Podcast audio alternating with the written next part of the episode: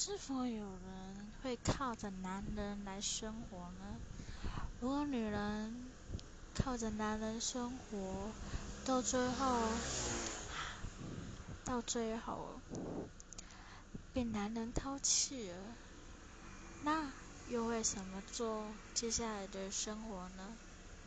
是要去打拼呢，去学习呢，还是开始懒散的做自己？呵 呵我想，我应该就是最后一个选择，因为现在我过的生活就是一个很懒散的生活，懒散到没有家住啦，哈哈哈哈哈哈！我很懒散，越来越胖，但那我怎样呢？